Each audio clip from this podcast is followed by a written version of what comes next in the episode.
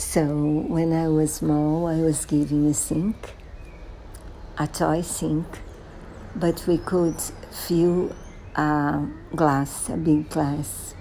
And then when we opened the tap, water flew from it. And I was enchanted.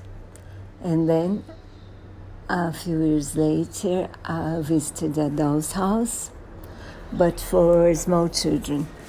So everything was small, our size, but the kitchen, everything worked in the kitchen, everything worked in the bathroom.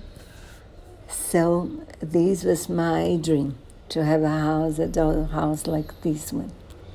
And years later, I have my own house, and sometimes I still marvel when I open tap and water flows, or when I can put a phone on my pocket, or when I have hot water whenever I want to, and electric light, because you know, even kings and queens didn't have that for ages.